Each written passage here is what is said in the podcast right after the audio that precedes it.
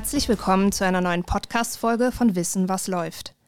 Heute wollen wir über Geld reden, wie Sie Ihre Finanzen am besten selbst in die Hand nehmen können. Mein Name ist Anna Heid, ich bin Redakteurin bei der Rheinpfalz am Sonntag und dort verantwortlich für das Wirtschaftsressort. Zu Gast ist bei uns Hartmut Walz, Professor für ba Bankbetriebslehre an der Hochschule Ludwigshafen und Verfasser der Finanzkolumne Hohe Kante in der Rheinpfalz am Sonntag, in der er alle 14 Tage Fragen unserer Leserinnen und Leser beantwortet. Willkommen, Herr Walz. Dankeschön für das herzliche Willkommen. Ich freue mich sehr, zu Gast bei der Rheinpfalz sein zu dürfen. Herr Walz, in den vergangenen Jahren haben sich immer wieder Rheinpfalz-Leserinnen und Leser an Sie gewendet, weil sie Angst haben, ihr Geld in Aktien anzulegen. Zu Recht? Naja, Aktien sind nur eine Anlageklasse und äh, Respekt ist auf alle Fälle angebracht. Aber meine Erfahrung ist, dass die meisten Bürgerinnen und Bürger sich vor den falschen Risiken fürchten. Aktien können fallen, stimmt. Aber in 70 Prozent der Zeiträume steigen die Aktien, in 30 Prozent fallen sie und diese Kursverluste sind also immer temporär und schnell wieder ausgeglichen, meistens schnell wieder ausgeglichen. Ich denke, als Einstieg wäre es gut, wenn wir gemeinsam mal den Blick über die gesamten Anlagemöglichkeiten und die verschiedenen Risiken schweifen lassen. Gerne, legen Sie los. Ja, also Aktien sind eine Anlageklasse, auch bestimmt eine wichtige. Ähm, andere wären Bargeld, wären aber auch Immobilien, wären Rohstoffe und natürlich auch Anleihen. Die erste schnelle Empfehlung, die ich gerne geben würde, ist, dass äh, Anleger aus Risikogesichtspunkten eben über diese verschiedenen Anlagenklassen hinweg streuen sollten. Also ganz primitiv gesagt, nicht alles auf ein Pferd setzen. Und was sind die größten Fehler, die man beim Thema Geldanlage machen kann? Also der aller, allergrößte Fehler ist die Entscheidungslähmung. Und den können wir statistisch bei unseren Mitbürgerinnen und Mitbürgern sehr gut erkennen. Die Deutsche Bundesbank äh, macht dann eine tolle Statistik und hat nachgewiesen, dass die Deutschen mittlerweile über drei Billionen, drei Billionen, das ist eine drei und danach kommen zwölf Nullen, drei Billionen Euro in zinsfreien, aber inflationsgefährdeten äh, Geldanlagen haben, also im Geldvermögen und nicht im Sachvermögen. Gerade ganz aktuell, jetzt in Zeiten wachsender Inflation, ist es natürlich eine Todsünde. Und in per Saldo ist das viel, viel gefährlicher als mal ein temporärer Rücksetzer, zum Beispiel bei Aktien. Ja, das ist jetzt der eine Fehler. Gibt es noch weitere? Ja, ähm, da wäre das bereits genannte alles auf eine Karte setzen. Also der erste Fehler war ja, ich bin entscheidungsgelähmt, ich traue mich nicht überhaupt was zu tun und dann bleibt das ganze Geld im Geldvermögen. So, die Leute, die jetzt was tun, könnten den Fehler machen, dass sie eben alles auf eine Karte setzen, zu wenig diversifizieren, zu wenig streuen oder auch, dass sie spekulativ unterwegs sind. Also viele Leute ähm, haben dann diesen Spieltrieb und möchten unbedingt schlauer sein als der Markt und das gelingt im Schnitt nicht. Okay, und ähm, wie ist das jetzt bei Einsteigern? Wie können die ihr Geld am besten an der Börse anlegen? Ja, die Antwort ist auch hier in Wahrheit wirklich wieder sehr, sehr einfach. Der erste Schritt war eben über die verschiedenen Anlageklassen zu streuen. Diversifikation über die Anlageklassen hinweg. Und der zweite Schritt wäre ganz einfach, auch innerhalb einer Anlageklasse, zum Beispiel jetzt innerhalb der Anlageklasse Aktien, auf die Sie mich ja angesprochen haben, auch wiederum zu streuen. Also erstens, ich sollte nicht nur Aktien als Reserve haben, sondern auch andere Anlagen. Und wenn ich dann auf diesen Aktienanteil schaue, dann sollte ich hier möglichst breit über ganz, ganz viele Gesellschaften, ganz viele Unternehmen mein Risiko verteilen. Und das mache ich am besten mit ETFs? Das machen Sie am besten mit Aktien-ETFs. Also ETFs sind ja nur die Umverpackungen, nur die Vehikel, die Hüllen. Und in den ETFs können dann wieder unterschiedliche Anlageklassen sein. Da könnten auch Anleihen drin sein, da könnten auch Immobilien drin sein, da könnten auch Rohstoffe wie Gold, aber auch andere Rohstoffe, Edelmetalle oder Industriemetalle drin äh, sein. Aber konzentrieren wir uns jetzt ruhig mal auf die Aktien. Dann kann ich eben einen ETF wählen und kann mit einem ETF ETF, der möglichst breit streut, also einen ganz, ganz breiten, am besten weltweit orientierten Index abbildet und diesem Index folgt. Damit kann ich dann mein Risiko auch optimal streuen. Ja, es gibt ja inzwischen eine riesige Auswahl an ähm, ETFs. Wie finde ich denn da den richtigen? Also zuerst sollten unsere Zuhörer wissen, dass nicht alle ETFs automatisch einen Index abbilden. Also sogenannte Index-Tracker sind. ETF heißt auf Deutsch äh, einfach nur börsengehandelter Fonds und der kann sehr wohl auch aktiv, der kann also sehr wohl auch spekulativ sein. Aber ich glaube, die meisten Ihrer Zuhörerinnen und Zuhörer interessieren sich eben für diejenigen äh, ETFs, die einen Index abbilden, also die sogenannten Index-Tracker. Da wird als Einstiegsbeispiel sehr, sehr gerne der DAX genannt. Damit würde ich jetzt auch anfangen. Aber der DAX ist halt ein sehr, sehr enger Index. Der hat nur deutsche Unternehmen, nur die Großunternehmen und nur 40. Deswegen ist es als Einstiegsbeispiel für deutsche Zuhörerinnen und Zuhörer natürlich geeignet. Aber trotzdem auch, wenn man in einem bestimmten Land lebt, sollte man eigentlich einen globalen Index wählen. Und dieser globale Index könnte sein der MSCI World, allerdings nicht der ganz primitive, sondern der MSCI World All Country, der dann auch Entwicklungsländer oder Schwellenländer mit beinhaltet. Eine Alternative dazu wäre der FTSE All World, also Financial Times Stock Exchange, FTSE, FTSE. Der ist nicht ganz so bekannt, aber ähm, sehr, sehr qualitativ hochwertig und wäre auf alle Fälle auch ein Tipp wert. Immer mehr Menschen wollen ihr Geld ja auch nachhaltig, also mit einem guten Gewissen anlegen. Ähm, wie kann man denn seine Ersparnisse ökologisch, sozial, aber natürlich gleichzeitig auch gewinnbringend anlegen? Diesen Ansprüchen zu genügen, ähm, das ist sehr leicht möglich, wenn Sie vor der eigenen Haustür investieren. Wenn Sie also wirklich zum Beispiel die Photovoltaikanlage aufs Dach tun, wenn Sie nicht mehr mit Leitungswasser gießen, sondern mit Dachablaufwasser, weil Sie eine Zisterne eingebaut haben, äh, wenn Sie also in Ihrem direkten Umfeld nach diesen ESG-Kriterien, also umweltorientiert, aber auch gesellschaftlich und ähm, verantwortungsvoll orientiert ähm, wirken, wenn Sie da anlegen. Wenn Sie aber an so eine ganz einfache Anlage auf den internationalen, auf den globalen Kapitalmärkten denken, als jetzt zum Beispiel ein Nachhaltigkeitsfonds oder ein Nachhaltigkeits-ETF, dann muss ich da eine Menge Wasser in den Wein gießen. Das ist nicht so einfach, denn gut gewollt oder lieb gewollt ist noch lange nicht gut gemacht.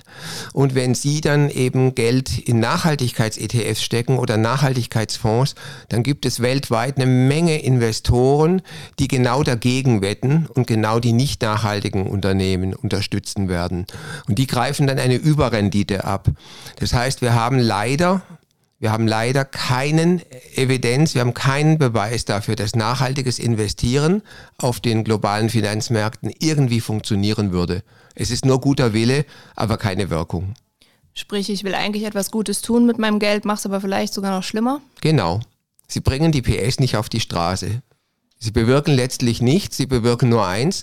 Sie gehen in Produkte oder sie lassen sich äh, Produkte äh, anraten in der Finanzberatung, die erheblich höhere Kosten haben und es bleibt für sie dann weniger übrig. Wir haben jetzt viel über Aktien gesprochen, Herr Walz. Äh, was gehört denn noch ähm, zu einer ausgewogenen Altersvorsorge? Naja, ähm, Immobilien werden sehr häufig schlecht gemacht, obwohl doch viele Menschen ähm, den Wunsch nach einer eigenen Immobilie haben. Und da ist auch gar nichts dagegen zu sagen, solange diese Immobilie nicht überdimensioniert ist. Ja, also muss eben einfach zu meinem Geldbeutel, zu meinen Möglichkeiten passen.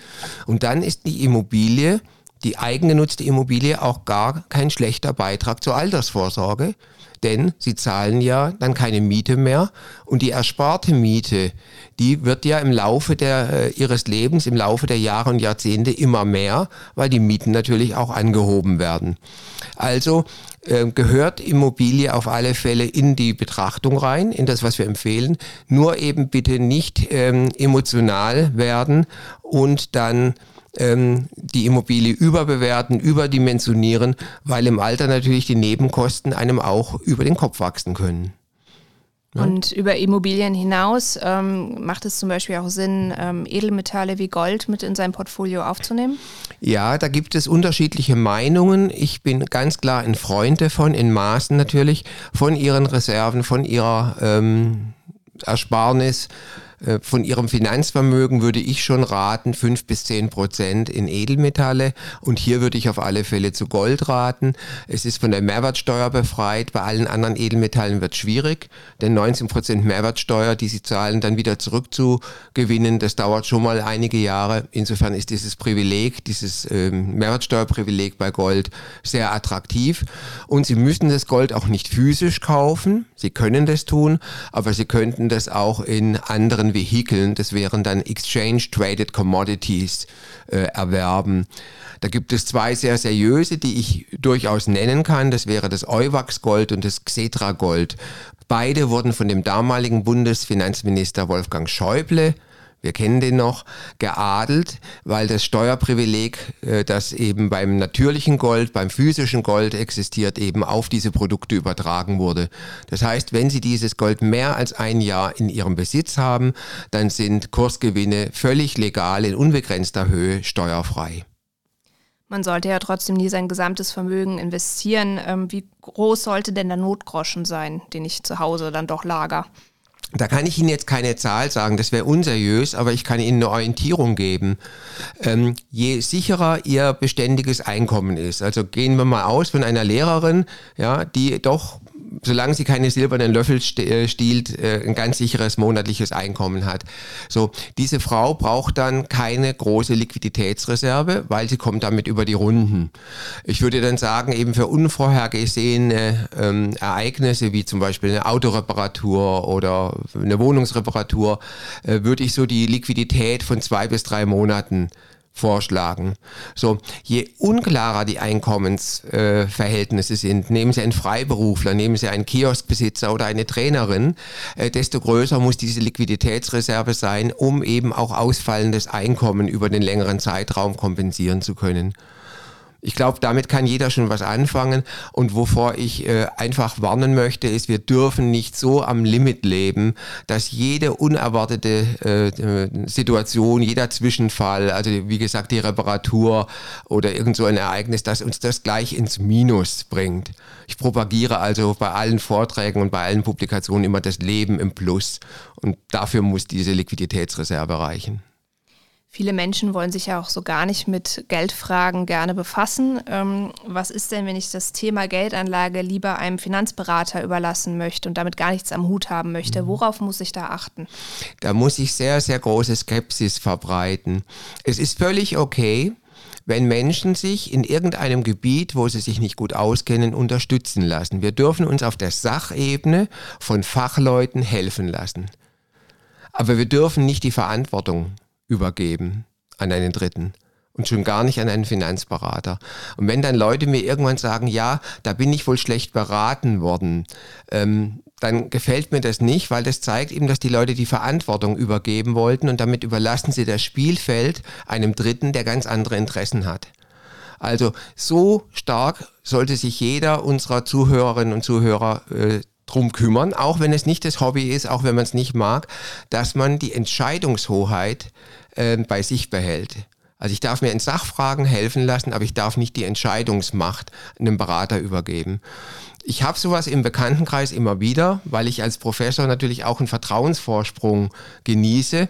Und dann äh, sagen mir Nachbarn oder Leinsfreunde so, ah, mach mal einfach, sag einfach, wie du es machen würdest und so mache ich das. Ne? Ich mache natürlich keine Finanzberatung, das darf ich gar nicht, aber ich lehne das ab, den Leuten zu sagen, was für sie gut ist. Das müssen sie letztendlich nach einer sachlichen Aufklärung selbst entscheiden.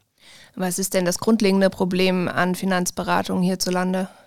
In Deutschland ist das massive Problem, dass wir äh, zu 99 Prozent eine provisionsfinanzierte Beratung haben. Das heißt, derjenige, der Rat gibt, erweckt den Anschein, der Rat, die Beratung sei gratis. Das ist es aber nicht. Die Beratung wird nur nicht direkt von Ihnen bezahlt, sondern sie wird indirekt über die Provision bezahlt, die in den Produkten drin steckt. Und damit kann ein Berater nur dann verdienen und überleben, wenn das Ergebnis seiner Beratung ein Produktverkauf ist. Wenn er Ihnen den Rat geben würde, ähm, was Sie bis jetzt gemacht haben, ist ideal. Außerdem ist Ihre Liquiditätsreserve zu klein. Also bitte stocken Sie die Liquiditätsreserve auf und ansonsten ist alles gut. Schönen Tag noch. Dann hat er nichts verdient. Dann war die Beratung auf Felsisch für Umme. Und deswegen wird dieses Ergebnis nie stattfinden. Ja, also die Provisionsberaterinnen und Berater sind keine schlechten Menschen, überhaupt nicht. Aber sie stehen in einem großen Dilemma und der Markt für Honorarberatung, also jemand, den sie wirklich zahlen, wie ihre Steuerberaterin, wie ihren Rechtsanwalt oder vielleicht mit Hilfe der Krankenversicherung auch ihre Ärztin oder ihren Arzt, dieser Markt für Honorarberater ist in der Finanzwelt ja unter einem Prozent Marktanteil. Ja. Mal angenommen, Herr Walz, ich träume davon, früher in Rente zu gehen. Wie viel Vermögen muss ich haben, um nicht mehr arbeiten zu können und von einer netten Rendite zu leben? Mhm. Auch hier ist es Ihnen sofort klar, dass ich Ihnen jetzt nicht eine Zahl zurufen kann, eine halbe Million oder eine Million, denn die Frage ist eben, wie hoch ist diese monatliche Entnahmemöglichkeit, dieses, diese monatliche selbstgestrickte Rente, die Sie erzeugen wollen. Ich kann Ihnen aber so ein paar Erfahrungswerte geben. Ähm, gehen Sie davon aus, dass Sie den Kapitalerhalt langfristig garantieren können, wenn Sie mit nicht mehr als 4% Entnahme rechnen. Wenn Sie ganz, ganz sicher äh, sein wollen und würden mit dreieinhalb rechnen, dann ähm, ist Ihr Risikograd noch geringer. Aber 4% ist so im Wesentlichen in Ordnung. Das bedeutet also, wenn Sie monatlich 1000 Euro bräuchten, was ein lächerlich kleiner Betrag ist, wenn Sie wirklich davon leben wollen, weil da ist einiges davon zu decken, dann wären das im Jahr 12.000 und diese 12.000 wären 4 Prozent. Also müssen wir sagen, okay, was ist dann 100 Prozent? Hm, das wäre dann bei einem Prozent wären es ähm, 1,2 Millionen. Jetzt haben wir aber 4 Prozent angenommen. Also ist es ein Viertel von 1,2 Millionen. Dann sind wir bei 300.000 Euro. Also mit 300.000 Euro können Sie mit einer sehr, sehr hohen Sicherheit mit einem ganz, ganz kleinen Restrisiko eine monatliche Entnahme von 1000 Euro ermöglichen. Jetzt sollten wir aber noch an die Steuern denken. Sie zahlen 25 Prozent plus Kirchensteuer plus Soli äh, eben Abgaben, also sagen wir mal 28 Prozent. Also bleiben von Ihren 1000 Euro schon mal nur noch 720 übrig. Ja, weil 1000 Euro sind ja jetzt dann nicht so viel, die wir nicht die monatlich zur Verfügung haben. Äh, können Sie die Rechnung noch mal ein bisschen höher ansetzen? Ja, wir können das beliebig skalieren und ich bin völlig äh, Ihrer Meinung, dass die 1000 Euro, die ja dann doch nur 720 Euro waren monatlich, dass das sehr, sehr wenig ist. Denn die Leute, die früher in Rente gehen wollen, ähm, die vergessen ja auch, dass sie plötzlich dann nicht nur den Arbeitnehmeranteil, sondern auch den Arbeitgeberanteil für die äh, Krankenversicherung zahlen müssen. Das heißt also, bevor solche Leute, die früher in Rente gehen, bevor die das erste Brötchen kaufen, sind wahrscheinlich schon weit über 1000 Euro weg durch fixe Kosten, durch Versicherungsbeträge und, und, und.